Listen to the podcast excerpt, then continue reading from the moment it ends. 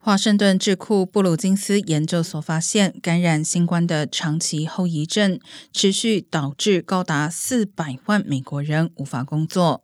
评估长新冠问题，一年至少造成一千六百八十亿美元薪资损失。普鲁金斯研究所的报告称，目前约有一千六百万名工作年龄十八到六十五岁的美国人口为染疫痊愈后长达数月甚至数年的长新冠所苦。一系列症状包括脑雾、焦虑、忧郁、疲劳和呼吸困难等，使人难以集中精神工作。而美国六月缺工一千零七十万人，尽管已自近期历史新高回落，仍远高于疫情爆发前的七百万人。